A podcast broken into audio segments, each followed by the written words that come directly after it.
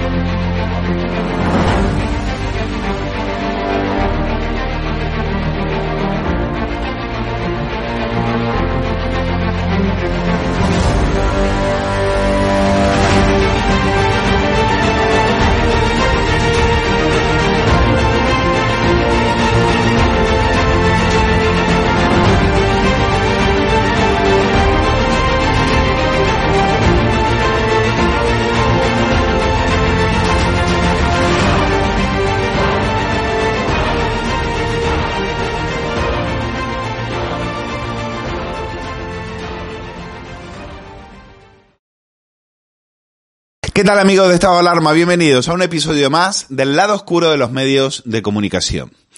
Bueno, quiero compartir con vosotros una noticia de periodista digital que tuve la oportunidad de leerla eh, porque la hacía mi compañero Roberto Marván y no se le escapaba que Los Santos había concedido una entrevista por la publicación de su libro al español, al español de Pedro J, de su amigo, de su ex amigo Pedro J. Bueno, no lo sé. Pero, eh, o si lo sé, en este momento la relación no está para nada bien. Pero lo curioso es que concederle una entrevista al español para poner a parir al español y a Pedro J por formar parte de esa campaña sistemática de eh, calumnias y agravios contra Vox. De eso vamos a hablar. Pero la entrevista es mucho más allá.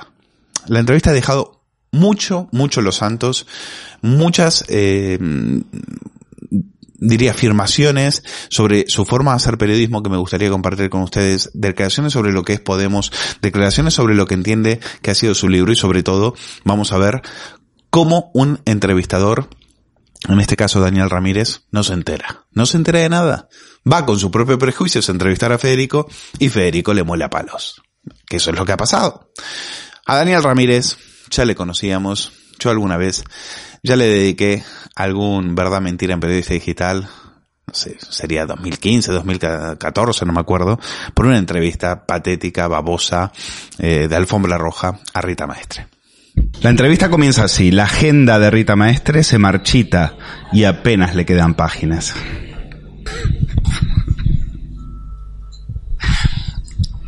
Lo primero que hay que decir de la entrevista a Federico Jiménez Los Santos, a mí lo que me ha gustado ha sido la confesión sobre la teatralidad que Federico le pone a las mañanas. Él dice, soy teatral. He hecho teatro de los 15 años. Son seis horas de directo todos los días. Aprendí en la escuela de Antonio Herrero y José María García. García era el más teatral. Y Antonio Herrero cogió ese teatro de personajes y lo llevó a la política. Es importante, porque aquí se está, se está confesando Federico como un auténtico showman, ¿eh? y aparte de contar lo que pasa, tienes que entretener a la audiencia y entretenerte tú. Cuando uno se aburre, se aburre, el oyente lo nota. Estoy totalmente de acuerdo con eso, y los que hemos hecho radio, bueno, pues mucho más. Y hasta ahí, hasta ahí, todos sonrisas, ¿eh? Todos sonrisas con el, el entrevistador, con Daniel Ramírez, que va de guay, pero cuidado, que la cosa empieza a torcerse cuando Ramírez le dice que el comunismo en España es el que trajo la democracia. ¿Eh? El, comunismo de Carrillo eh, aceptó la bandera bicolor, la monarquía, colaboró con la llegada de la Constitución y ya Federico se empieza a poner incómodo. ¿eh? Y la, respuesta es, ya es una bofetada con la mano abierta. El comunismo no trajo la democracia. La historia real es la siguiente, y es que a Carrillo le iban a jubilar, cuenta Federico. Le tocaba a Ramón Tamames, el partido necesitaba un líder joven que no recordara la guerra civil. El PSOE no existía, solo había movimiento y partido comunista, donde estaban bien organizados y bien ordenados. Y Juan Carlos I es el que pacta con Carrillo a través de Rumanía y un enviado especial, porque la cosa iba de pillo a pillo, y es Juan Carlos el que trae la democracia con Suárez. La trajeron los franquistas, que eran los únicos que la podían traer. ¿Eh? Esto debe ser en lo único eh, en que Juan Carlos Monedero y Federico Jiménez Los Santos van a estar de acuerdos. ¿eh? Pero quien la legitimó fue el Partido eh, Comunista. Carrillo no sabía cómo era España ni cómo funcionaba el partido, porque llevaba mucho tiempo fuera. Y lo esencial fue cuando se votó la amnistía. Es decir, ahí las dos Españas nos hemos amnistiado, nunca más la guerra civil. Y la constitución la hizo la derecha. Siete padres, cuatro de derechas. Siete padres fundadores, cuatro de derechas, tres de UCD y otro, Manuel Fraga. ¿Eh? Pero el pacto de verdad fue entre el franquismo y el comunismo en 1977. Lo que se nota es que el entrevistador, Daniel Ramírez, no ha entendido bien el libro de Federico Jiménez eh, Los Santos porque Los Santos lo que quiere demostrar es que cuando Iglesias habla del Partido Comunista, está en realidad hablando del FRAP. Es el FRAP el que no aceptó la democracia y prefirió el terrorismo. Políticamente, Iglesias es el FRAP. ¿Y qué es Podemos? dice Federico. La negación de la reconciliación nacional. Cuando se produjo algo imposible, como era el suicidio de la dictadura franquista, los únicos comunistas que no aceptaron la democracia fueron la ETA y el FRAP, que son quienes mandan hoy en el gobierno. Y esa es la tesis principal del libro de Federico Jiménez Los Santos. Lo disparatado es cuando le dice el entrevistador con una bromita marca de, la casa Globomedia, muy marca Wyoming, muy marca el intermedio, acabo de terminar su libro, estaba en el metro y tuve la sensación de que al salir sería detenido y encerrado en una checa por no ser comunista. Le faltó poner la cara de, Pedro eh, Sánchez cuando hace, ¡Uh! ¡Comunista! Social comunista. Bueno, respuesta demoledora de Federico que ya se estaba hinchando las narices. Bueno, es que teatralizáis mucho. Tú perteneces a una generación que teatraliza para no tomarse las cosas en serio. Es brutal, es brutal. A Federico, si le hinchan las narices, toma, toma.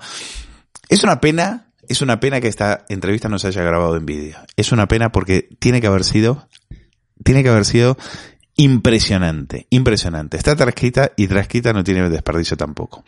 Pero realmente le pregunta eh, el, el entrevistador, ¿cree que vivimos en un régimen social comunista? De vuelta, el entrevistador del español incrédulo y le falta, insisto, poner la cara de Pedro Sánchez que se lo responda el mismo Pablo Iglesias. Vamos, a ver, Ramírez, Ramírez y no Pedro J. Daniel, que te ponemos la declaración de Pablo Iglesias para que, que él mismo acepta que habrá régimen social comunista por mucho tiempo. Siento decirles, señorías de la derecha, que van a tener gobierno social comunista para rato. Muchas gracias. Ya, pero el periodista del español sigue incrédulo. Le dice Federico, en los grandes regímenes comunistas se encarcela el disidente. Claro, aquí es cuando dices, este chaval no se ha enterado de que el vicepresidente Pablo Iglesias fue financiado precisamente por esos regímenes. No se ha enterado el calvario judicial al que las jaurías de Podemos han sometido a Germán Terch, a Alfonso Rojo, a Lidia Falcón, a Eduardo Inda, a Miguel Frontera, ciudadanos de a pie, algunos más conocidos que otros, uno de derecha, otros de izquierda, pero todos con algo en común, que es haberles puesto los puntos sobre las IES a esta gentuza, que es lo que nunca van a permitir. Hacer lo que ellos le hacían a los del Partido Popular. Protestarles delante de sus casas, contar toda la información que ellos venían ocultando sobre la financiación de satrapías como la de Venezuela o de Irán. Pues esto es lo que ellos no van a permitir. Pero el chaval no se entera. Dice, pero esto no es una dictadura, ¿no? Claro. No te quieren preso porque no son estúpidos. Si te pusieran preso, Danielito, se les caería el tenderete. Si aquí hubiera un Leopoldo López, ya está. Se acabó el negocio. Y Iglesia no es idiota. Iglesia te asfixiará y te mandará callar con querellas con demandas y sobre todo sacándote la pasta. Y una vez que te han metido una querella, por ejemplo, de 60.000 euros o de 70.000 euros como la que, gracias a Dios, el juez después la tumbó, pero en primera instancia había una habían aprobado, un juez había aprobado que un poema satírico contra Irene Montero era delito, 70.000 euros. Pues eso es lo que buscan. Lo que te quieren es calladito y amordazado. A ver si te enteras. Tú y tu jefecito, que ahora está riéndole las gracias al régimen en la sexta y en televisión española.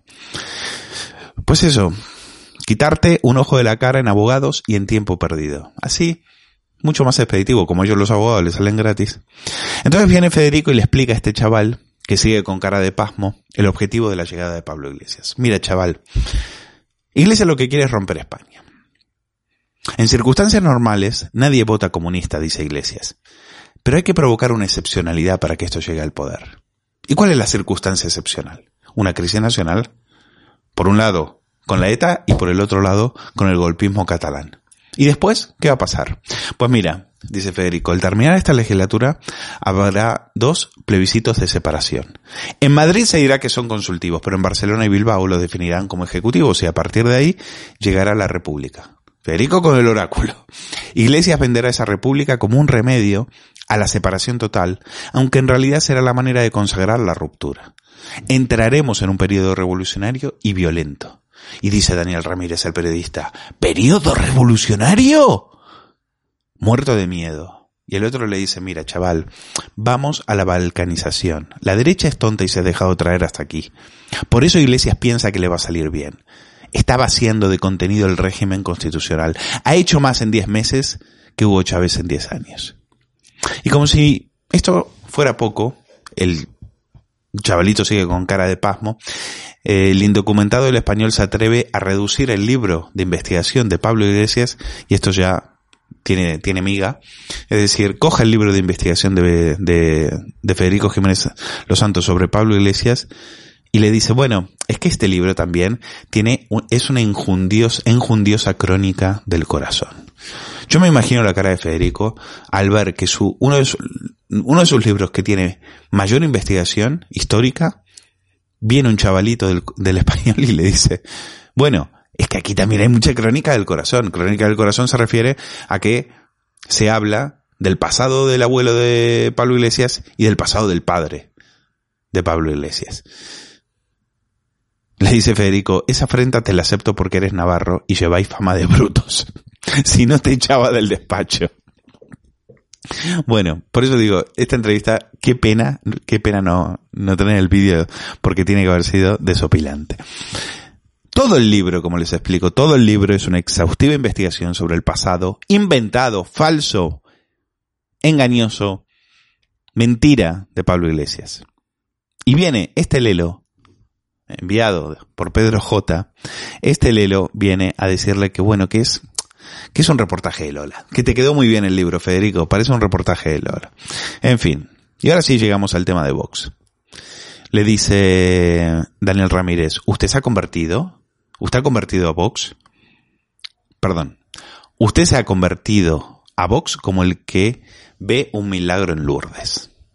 Y en esto hay que decir que a Daniel Ramírez no le falta razón. La conversión de los santos ha sido meteórica. Se llevaban fatal, él le llamaba aristogatos a los Espinosa de los Monteros y hasta les humillaba diciendo que ellos tenían que hacer lo que les dijera el PP. Efectivamente lo que les dijera el PP. Vamos a recordarlo porque estamos en mayo del 2019.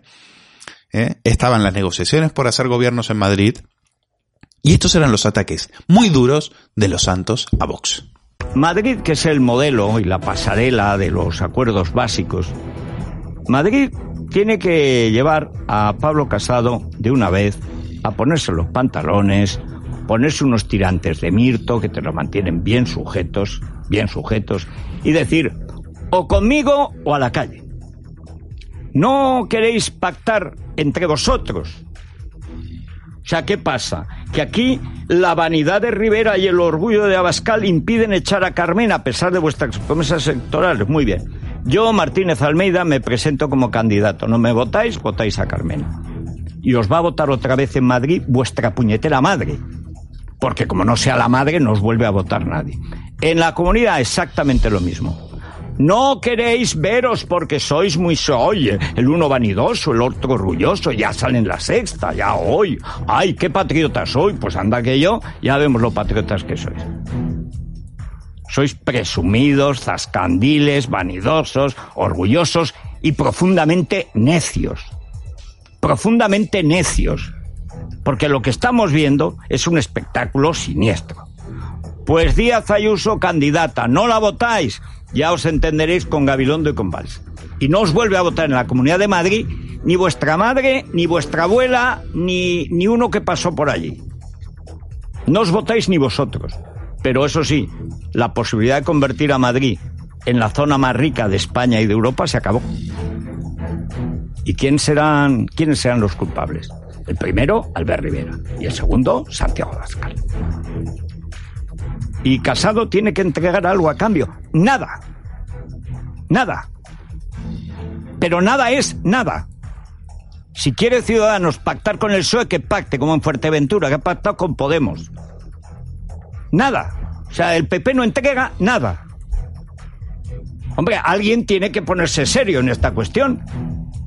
Que no lo quieren votar, se presentan. Que no lo voten, lo pagarán. Si no en dos años, en cuatro. Vaya si lo pagarán. Como que desaparecerán. Eh, recordaréis que la bronca vino cuando eh, estaban, eh, llegó la posibilidad de formar gobierno en Madrid y entonces eh, algunos en Vox dijeron que les daba igual estar en el gobierno o estar en la oposición. Bueno, dice Federico que se puso, bueno, dijo, ah, que da igual Carmena que Almeida, entonces ¿para qué coños han votado? Decía Federico, ¿no? Bueno, es que, bueno, este se puso loco, ¿eh? Y, y siguieron los ataques de Federico a Vox, ¿eh? Y durísimos, durísimos, escúchenlos. ¿Hace falta en la derecha que exista el PP? ¿Hace falta en la derecha que exista Ciudadanos? Hombre, si lees a los hooligans de los monasterios y compañía, pues dicen que no, que a ver si se hunden en el fango y tal. Yo creo que no. Es más, yo creo que muchos que han votado a vos, yo he votado a vos en el Congreso, mejor dicho, he votado a Bascal. Después de ayer no lo votaría.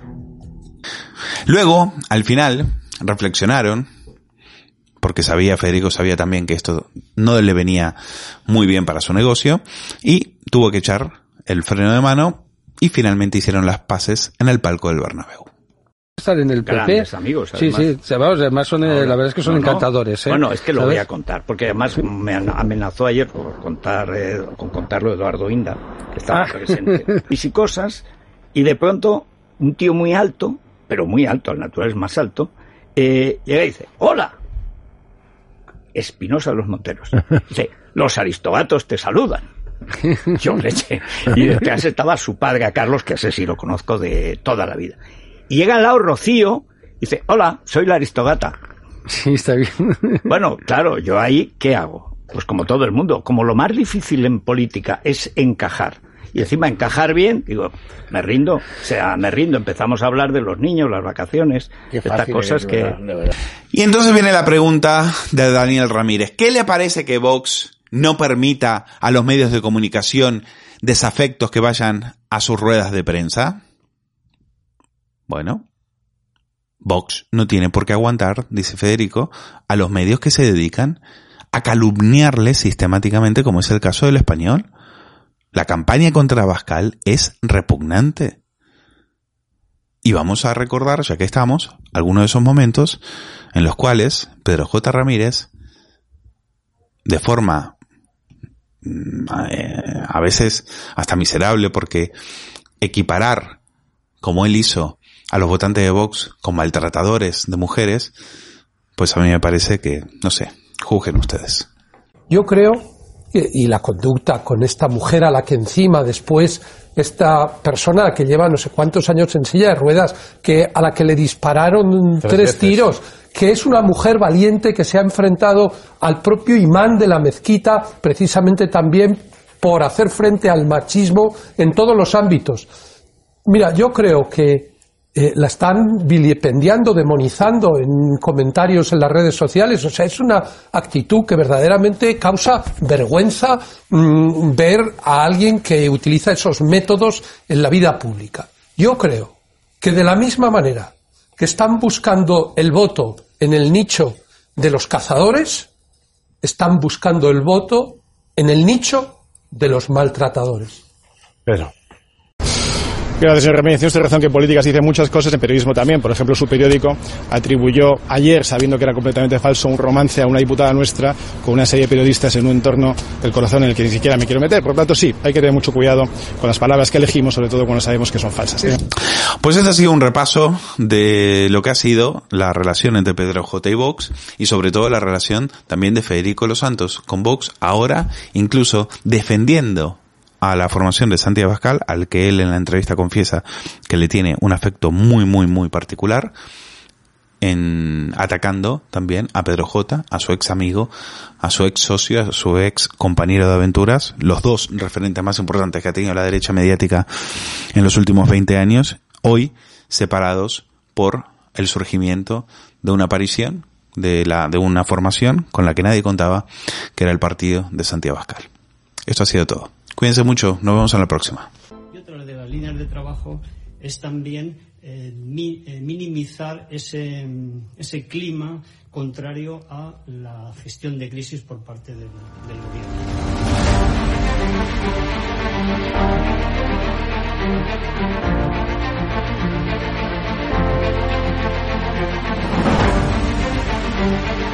Van a garantizar, como digo, de inmediato Thank you.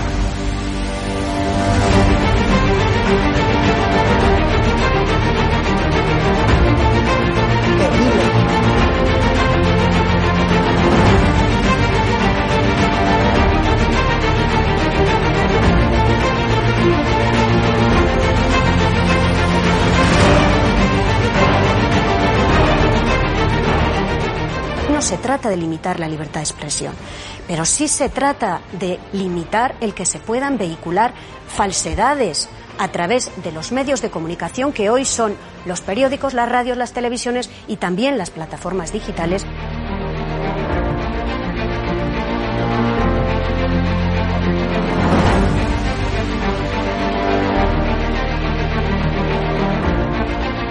¿Cuándo los comunistas han tenido éxito? En momentos de excepcionalidad, en momentos de crisis.